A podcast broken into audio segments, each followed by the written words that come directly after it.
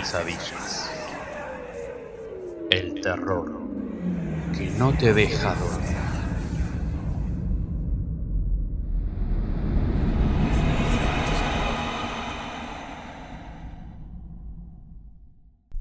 Hola amigos, ¿cómo andan? ¿Todo bien? Bueno, me alegro.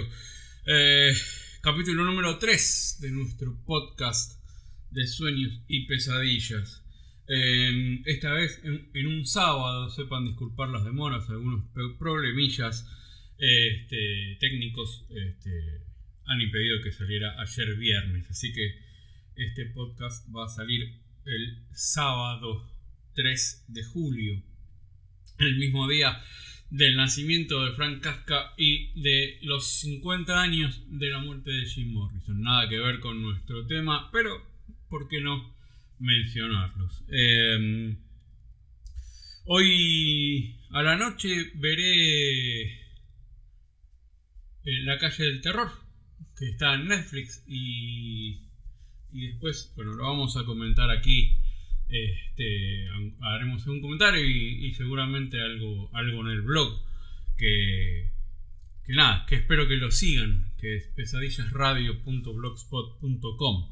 Ahí estamos subiendo los eh, podcasts y también eh, subimos algunas noticias y algunas cositas eh, con respecto al género.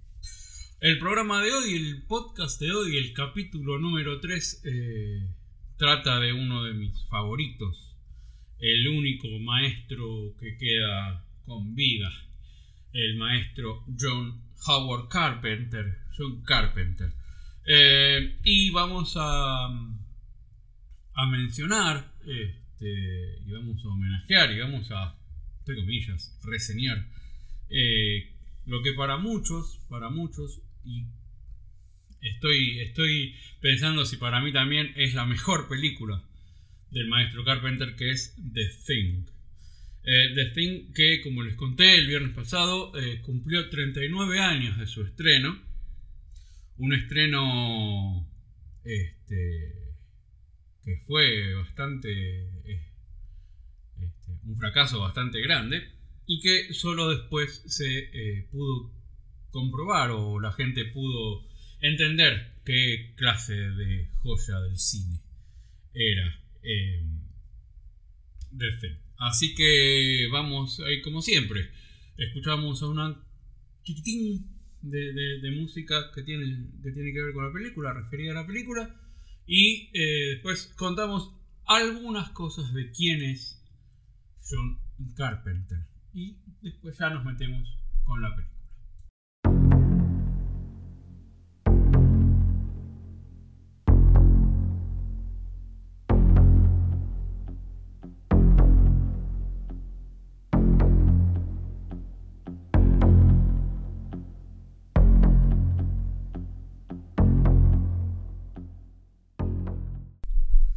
Howard Carpenter nació en Nueva York el 16 de enero de 1948, conocido artísticamente como John Carpenter.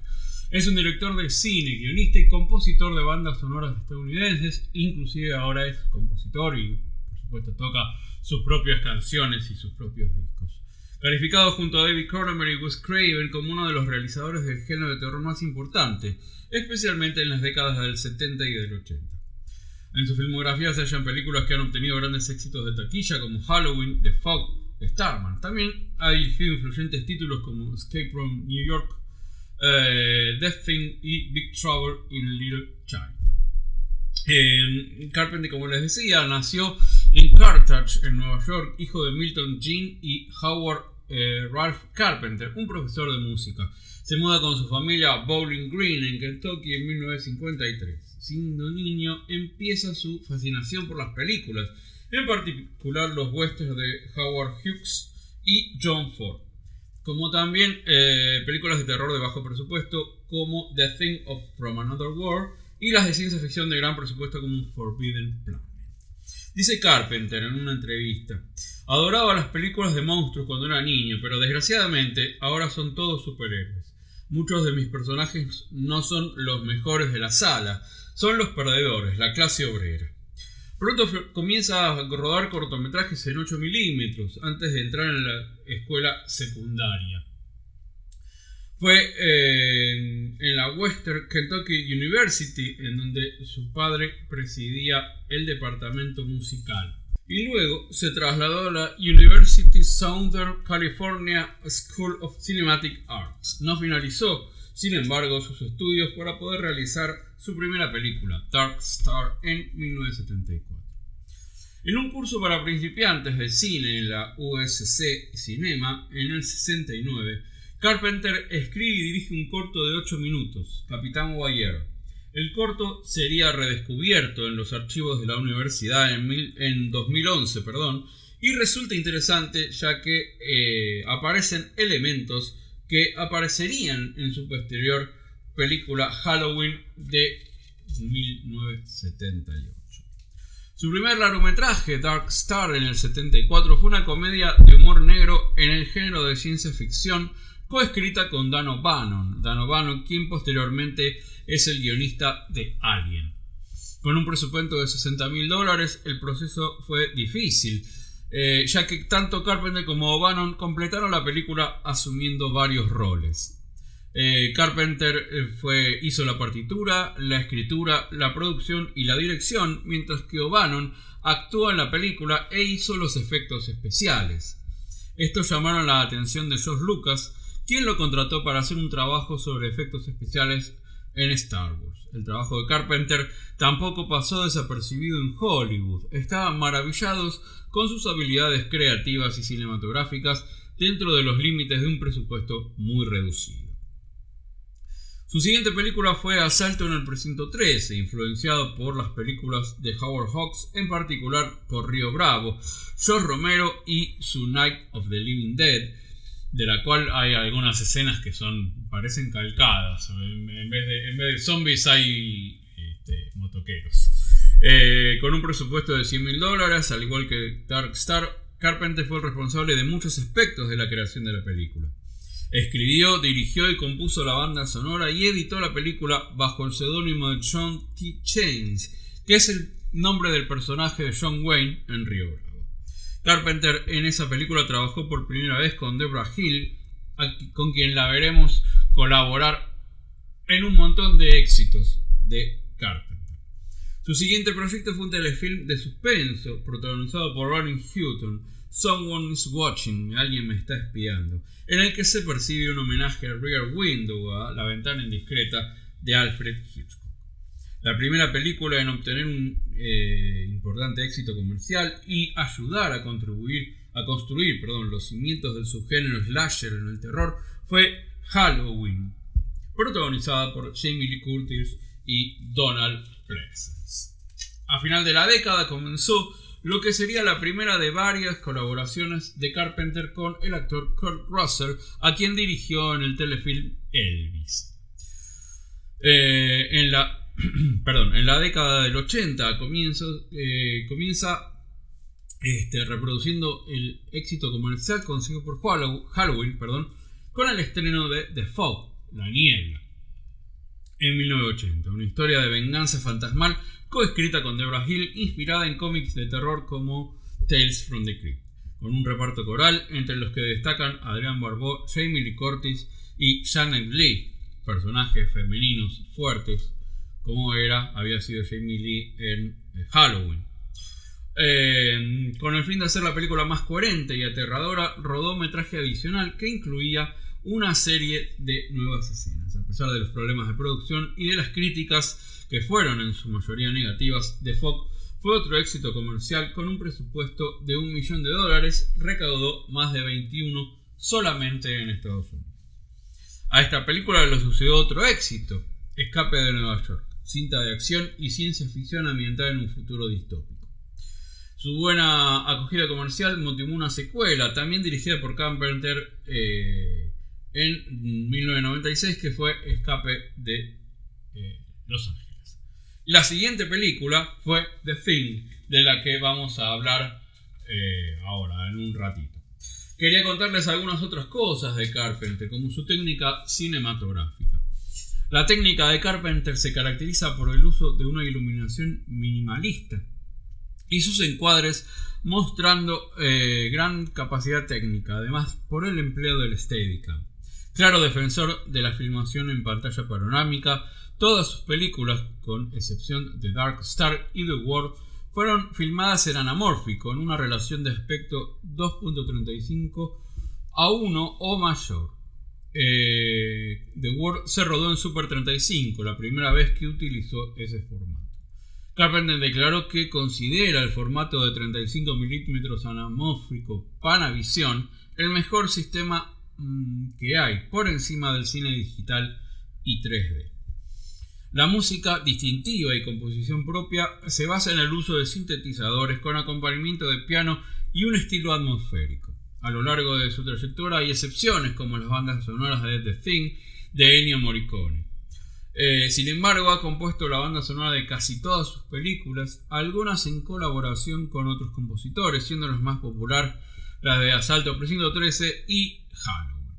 Su cine está influenciado por directores como Howard Hawks, Alfred Hitchcock, Nigel Neal y Orson Welles, y en sus tramas y estilo de mostrar el terror y la ciencia ficción en series y películas de antología como The Twilight Zone.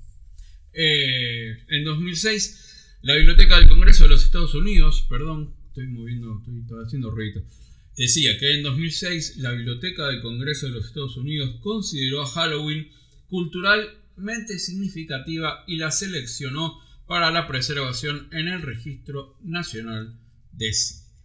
La última cosa es una, eh, quote, una frase de John Carpenter de una entrevista del 2019, ayer nomás, en la cual dice, en la escuela de cine me dijeron que teníamos que luchar por nuestra propia visión. Eh, así que siempre he protegido mis películas. Me he peleado para que no les pusieran las manos encima, porque Estados Unidos no quiere que los autores seamos los dueños de nuestras propias obras. La lucha es dura, lo dice un tipo de la trayectoria de John Carpenter, no cuando arrancaba, sino ahora, hace dos años. Así que sí, señores, la lucha es dura para que eh, los directores o los creadores de las películas sean de verdad los dueños del acervo cultural.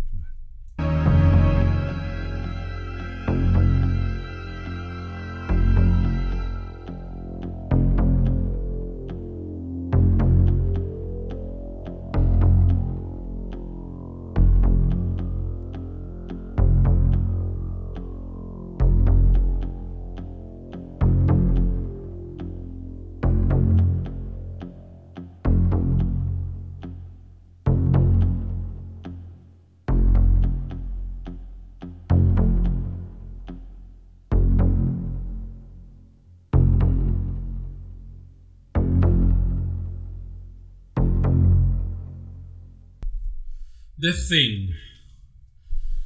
Eh, la cosa en España, la cosa de otro mundo en México y el enigma de otro mundo en Argentina y varios países de, Hispanoamérica. Película de terror y ciencia ficción estadounidense de 1982 dirigida por John Carpenter y escrita por Bill Lancaster. Bill Lancaster era el, es el hijo de Burt Lancaster. Basada en la novela de 1938 de John W. Campbell Jr., Who Goes There. Cuenta la historia de un grupo de investigadores estadounidenses en la Antártida que se encuentran con The Thing, una forma de vida extraterrestre parasitaria que asimila e imita a, otros organismos. El grupo es superado por la paranoia y el conflicto, ya que aprenden que no pueden confiar entre sí y que cualquiera de ellos es la cosa. Protagonizada por Kurt Russell, eh, con un eh, este, elenco que este, incluye a Wilford Brandley, a T.K. Carter, David Clennon, Kate Davis, y etcétera, etcétera. La producción comenzó a mediados de la década del 70 como una fiel adaptación de la novela después de la popular Thing from Another World de 1951. The Thing pasó por varios directores y escritores, cada uno con diferentes ideas sobre cómo enfocar la historia. El rodaje duró aproximadamente 12 semanas a partir de agosto de 1981 y tuvo lugar en sets refrigerados de Los Ángeles, así como en Juneau, Alaska y Stewart, Columbia Británica. The Thing fue estrenada en 1982 con críticas muy negativas. Fue descrito como basura instantánea, un exceso miserable y propuesto como la película más odiada de todos los tiempos. Un poquito ¿no? Se ha citado muchas razones para no haber impresionado a la audiencia. La competencia de películas como ET, el extraterrestre, que ofrecía una visión eh, más optimista de la visita de extraterrestres. Un verano lleno de exitosas películas de ciencia ficción y fantasía y una audiencia viviendo una recesión diametralmente opuesta al tono nihilista de The Thing. Eh, la película encontró un público positivo cuando estrenó en video. En los años posteriores se ha reevaluado como una de las mejores películas de ciencia ficción o de horror. Los cineastas han notado su influencia en, el trabajo, en el trabajo propio y se ha mencionado en otros medios como la televisión y los videojuegos. Así es la, cosa, o sea, no le gustó a nadie y de, repente le gustó a todo el mundo, ¿viste? Como son, ¿no? Em, la producción. John Carpenter era fanático de la película The Thing from Another World, estrenada en 1951 y producida por Howard Hawks. En el 81 Universal le, propone a, Carpenter hacer una nueva visión de la película. Pero eh, en vez de hacer un remake de dicha película, optó por adaptar el relato en el que la misma se había basado, Who Goes There, de John W. Campbell. Según Carpenter, los aspectos que quiso resaltar en la historia fueron la paranoia de los personajes al verse enfrentados a una criatura que puede adoptar la apariencia de otros seres vivos y la importancia de la identidad. A diferencia de otras películas, Carpenter no compuso la banda sonora, sino que la compuso el maestro Ennio Morricone. La música de Morricone sigue eh, el estilo mm, similar al de Carpenter, optando por este, sonidos minimalistas. Los efectos especiales corrieron a cargo de un grupo liderado por Roy Arbogast, entre los cuales se encontraban Rob Bottin, Albert Whitlock y Stan Winston. Winston trabajó en la primera escena en donde el extraterrestre se da a conocer su verdadera apariencia que tiene en la jaula donde están los perros. Em, la historia es que eh, eh, Rob Bottin trabajó aparentemente 7 días de la semana durante un año seguido y colapsó, como cualquier hijo de vecino. Entonces, Stan Winston hizo esa escena, pero al, al ver el trabajo, el trabajo integral, digamos, de, de, eh, no quiso salir en créditos para no, entre comillas, robarle eh, la, la, apreciación a los efectos de Botin. Un genio, Stan Winston, pero bueno, nada. Em, tras su estreno, The Thing recibió comentarios diversos por parte de la crítica cinematográfica, en general todos negativos. Pese a la disparidad de las críticas iniciales, la película fue ganando mejores comentarios con el paso de los años. Eh, en, junio de 1982, Alan Dean Foster publicó una novela homónima basada en el guion de la película. A partir del 91, la editorial Dark, House, Dark Horse perdón, publicó cuatro cómics que narraban acontecimientos posteriores a la película. Los títulos de los cómics son The Thing from Another World, The Thing from Another World, perdón el papel, el Climate of Fear, The Thing from Another World, Eternal Box y The Thing from Another World, Questionable Research. La empresa Computer Artworks lanzó en 2002 The Thing, un videojuego que tiene lugar después de los acontecimientos de la película en el que se visita la mayoría de los escenarios que se muestran eh, en esta, incluyendo la base estadounidense y noruega. En enero del 2010, la revista Clicks World Magazine publicó un relato de Peter Watts titulado The Things, que narra la historia de la película desde la perspectiva de la criatura alienígena. Es muy interesante este, ver, ver qué es lo que piensa The Thing de nosotros, de, nosotros las cosas. Em, y estuvo nominado un premio Hugo en la categoría Mejor Relato Corto. En 14 de octubre de 2011 se estrenó una película homónima, The Thing, que narra los acontecimientos previos a los mostrados en la película de Carpenter. La precuela fue dirigida por Marchis Van Heinigen, y protagonizada por Mary Elizabeth Winstead y Joel Edgerton, entre otros. La película muestra todo lo que sucedió en la estación Thule, desde el descubrimiento de la nave espacial en el hielo hasta que los dos supervivientes noruegos persiguen al perro infectado que aparece al inicio de la película original, conectando así el final de esta película con el inicio de la original de John Carpenter. Em, yo tomé algunos, algunos textos eh, que analizan la película, eh, más que nada como una especie de ayuda de memoria a lo que yo pienso de la película, ¿no? Y con, algunos datos este, de interés. Eh, la película se estrenó en el verano del 82, el mismo año que Blade Runner. Y las dos películas fueron masacradas por la crítica y defenestradas por el público. Em, la cosa es una remake, no tanto, de El Enigma de Otro Mundo, de Christian Neely, y eh, que fue producida por Howard Hawks. Eh, y está inspirada, más que en la película, en la novela corta ¿Quién anda ahí? Who, Goes There? de eh, William John Camp. la culpa en parte, en parte, es una partecita de, del fracaso de The Thing es el estreno dos semanas antes, o una semana antes, no recuerdo bien, de ET. ¿Sí? Película de extraterrestres. Eh, Carpenter ya se había. Uh, perdón, perdón. Eh, Carpenter ya se había eh, ganado una, reputación como gran director en títulos como Halloween o La Niebla.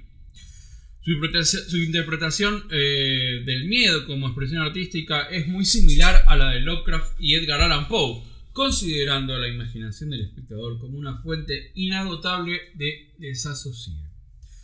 Observamos a lo largo de la filmografía de Carpenter una gran pasión por la composición musical y la exploración de los efectos sonoros Dos recursos que desde la llegada del cine sonoro han estado íntimamente ligados al terror psicológico, desde Hitchcock a Eggers, eh, Argento, Fredkin y el propio Carpenter. También era y es un maestro del encuadre y del posicionamiento de la cámara. Lo emplea a su antojo para mostrarnos ni más ni menos lo que quiere mostrar. Eso es lo importante. El tipo te muestra lo que él quiere mostrar. Y después vos ves lo que querés. Eh, en The Thing, Carpenter no deja nada al azar. Todo sirve para un único propósito, sembrar la duda en el espectador. La forma en la que recorre los pasillos y habitaciones de la base recuerda mucho la vista en Alien.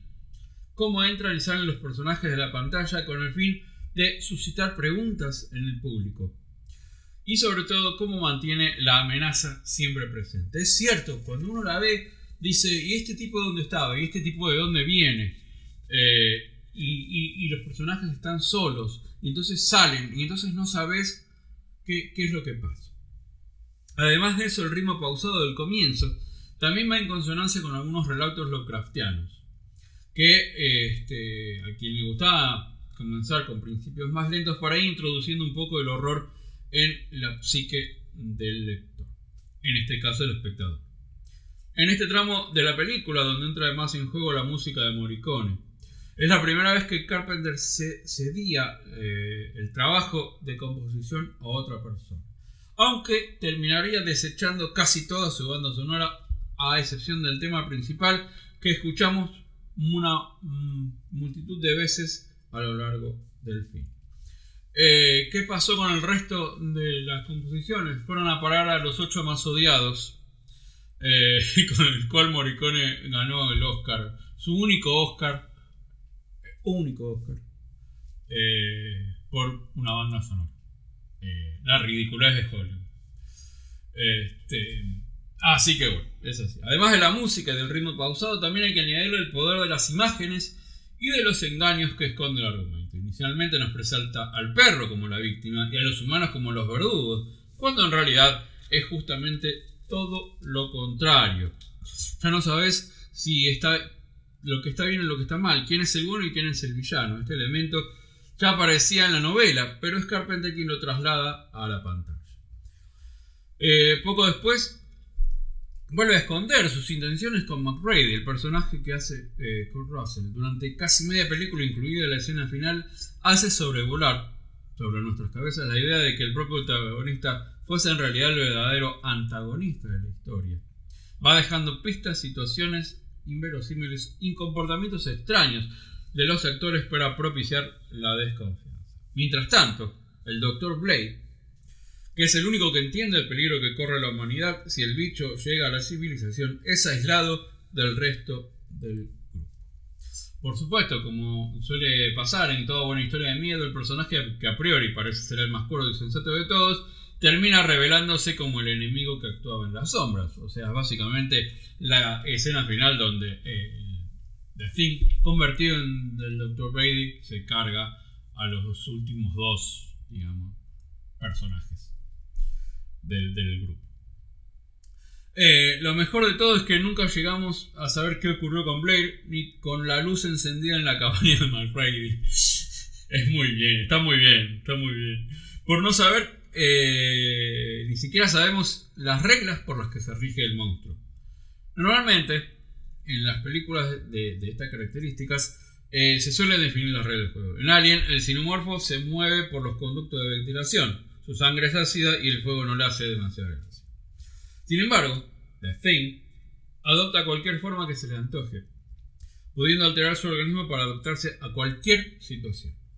The Thing no tiene forma física, una sola, sino muchas. No tiene una debilidad conocida, puede desmembrarse a conveniencia y su mayor arma es el irreparable daño psicológico que influye en aquellos que no están infectados, volviéndolos a todos paranoicos. Al contrario de lo que pasa en la mayoría de las películas del género, se utilizan aquí como base el enfrentamiento entre humanos y alienígenas para centrarse en el conflicto entre estos los humanos como elemento vertebral del argumento. Este, en cuanto a las actuaciones, bueno, son todas buenas, eh, no descolla ninguna, salvo el querido Kurt Russell, que tampoco descolla, sí, son eh, actuaciones más apocadas, digamos. Eh, Carpenter está más interesado en la dinámica de grupo que en la individual. Al contrario de Escape de Nueva York, por ejemplo. El público es testigo del deterioro de esta gente, de, los, cuando son sometidos a situaciones de gran estrés. McRae eh, se, se, erige como líder inesperado, no lo es, es es el piloto, digamos. Este, es el piloto del avión, es el que, hace volar el helicóptero y todo eso. Mientras otros como Gary, Gary es el capitán, no, sé qué, cargo tiene, pero es el encargado de la base, dan un paso atrás por miedo o inseguridad. Lo cierto es que eh, el único que sabe lo que está haciendo es el personaje de Kurt Russell, del cual también dudamos este, si no está... Eh, influenciado por The Thing. Eh, la mirada del director de fotografía, eh, Dick Candy, le aporta un grado de inmersión y claustrofobia muy importante. También, como supo mostrar los diseños, supo, perdón, como mostrar los diseños de Rob Bottin en forma que no fueran ni demasiado visibles ni excesivamente confusos para el público. Al fin y al cabo, la cosa es la verdadera protagonista de esta historia. Carpenter maestro del terror, referente de género, con una criatura que se desmarca del resto por su forma abstracta y amorfa. Detrás de la sangre y del miedo esconde un análisis sobre nuestra sociedad. Uno que quizás esté más de moda ahora que nunca y son las caretas, es la falsedad, las falsas apariencias. Esas que estamos tan acostumbrados a ver en famosos políticos o deportistas de élite o cualquier pavote que escriba eh, en redes sociales para, llamarse, para llamar la atención. Esas personalidades que fingimos ser para llamar la atención o alcanzar mayor status. ¿Sí?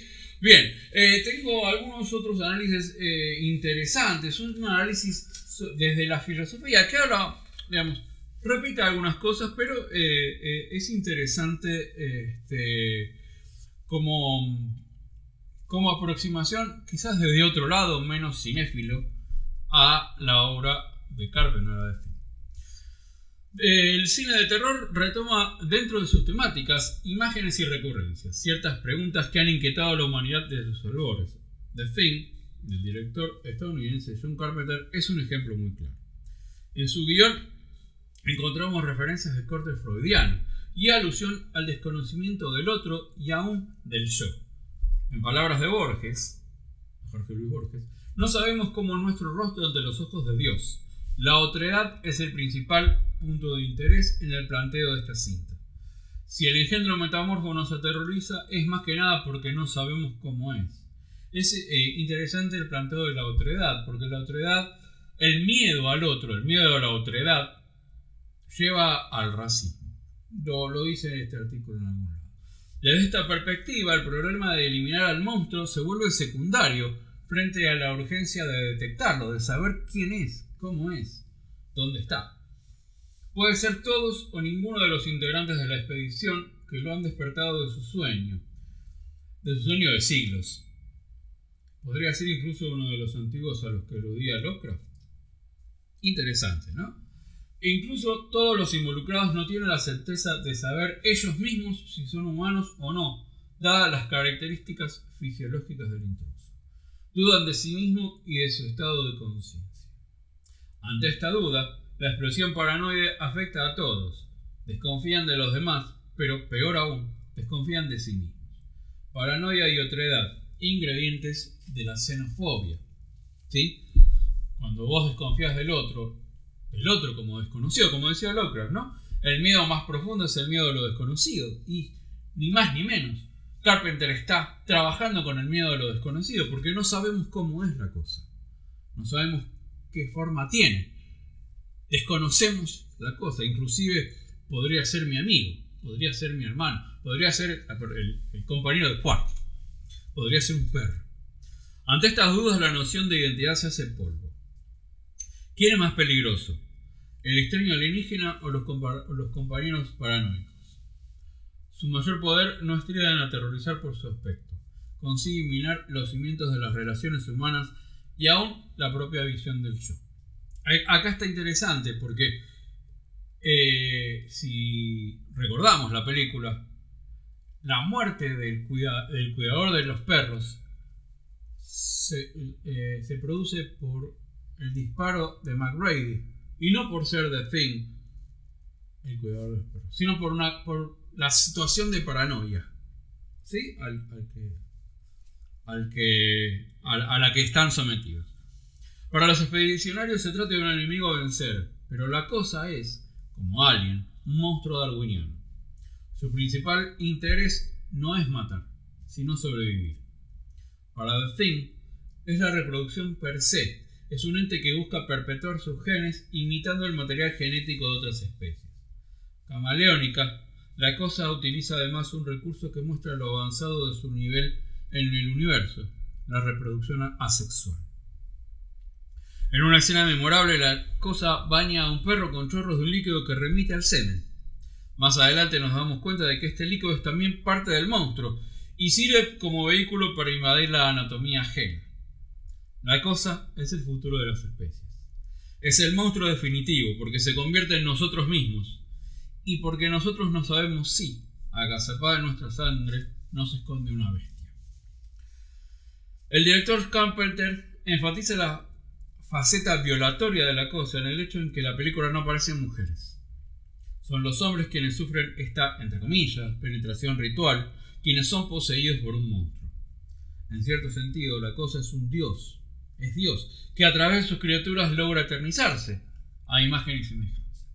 El guion de Bill Lancaster juega con diferentes miedos presentes en el ser humano. El miedo a la soledad, el miedo al aislamiento, el miedo a los extranjeros este, y el miedo al propio yo en la clonación realizada por la cruz. El miedo al sexo en la ausencia de mujeres en la película y la presencia de un monstruo lleno de protuberancias y orificios como la flor vaginal con la que ataca en una cena. El miedo a la sangre en el aspecto del engendro, el miedo a la contaminación física y a las enfermedades.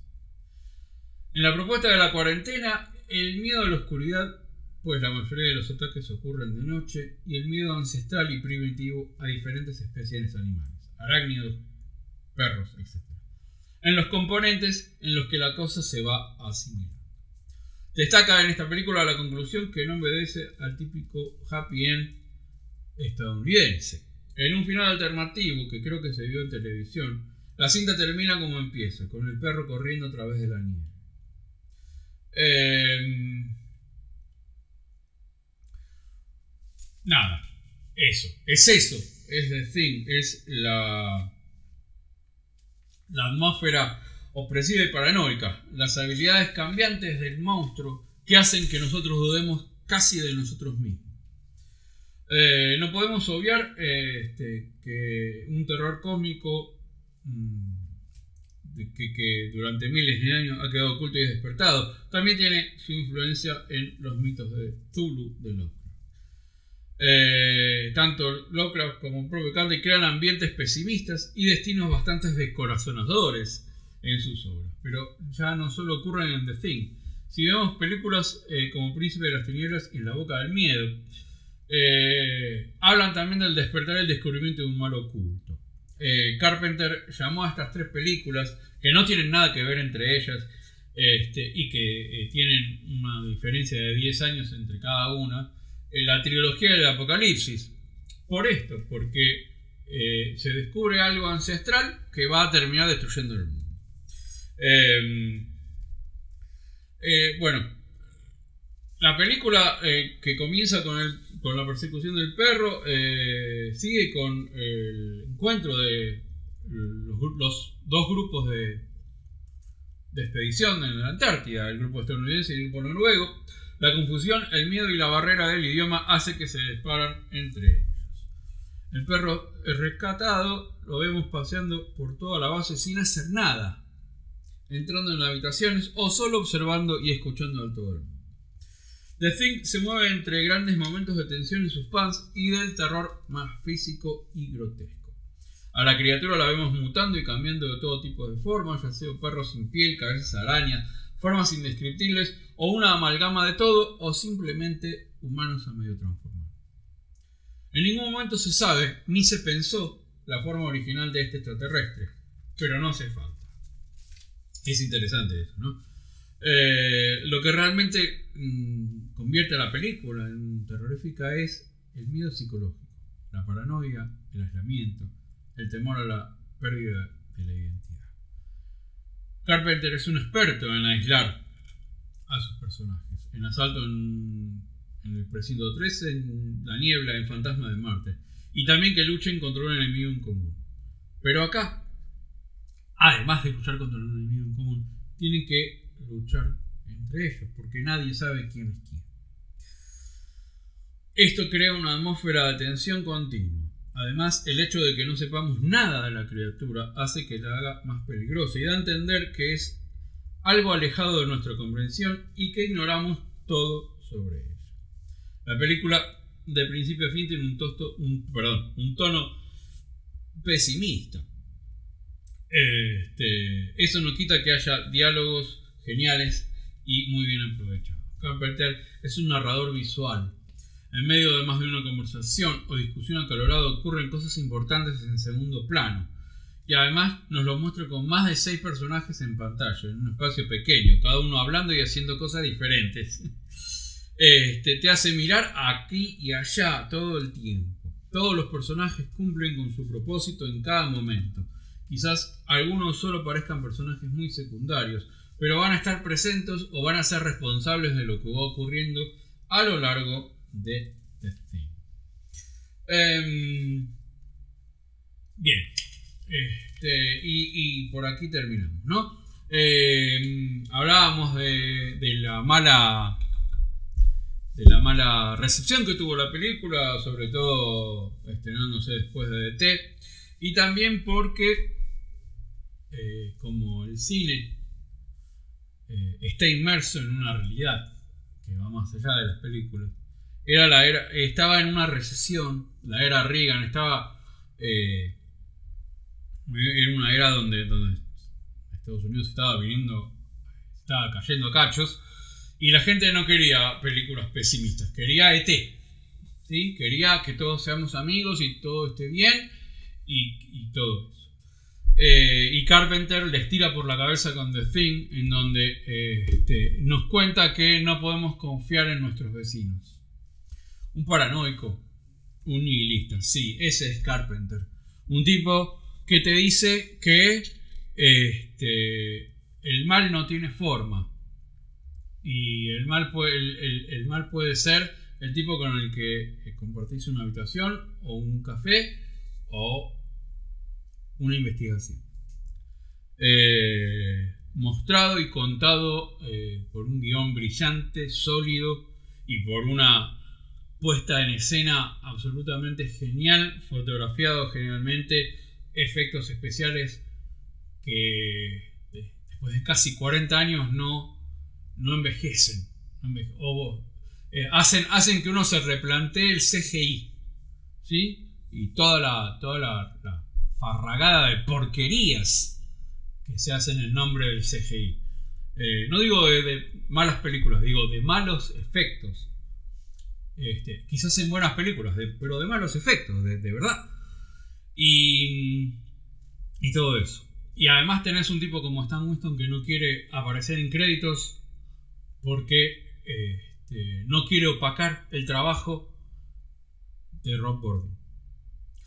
Al cual aparece como agradecimiento a Stan Winston. Y aparte tenés una banda sonora que si bien es bien carpenteriana, digamos, eh, está escrita y dirigida y compuesta por el maestro, eh, por el mismo tipo que hizo la banda sonora de El bueno, el malo y el feo, que es Ennio Morricone. Eh, por todo esto, y después de grabar este podcast, me decanto. Hemos hecho el homenaje a la mejor película de John Carpenter de toda su carrera. Espero que lo hayan disfrutado y nos vemos el viernes que viene, prometo, el viernes que viene en el capítulo número 4 del podcast de Sueños y Pesadillas. Chao, muchas gracias.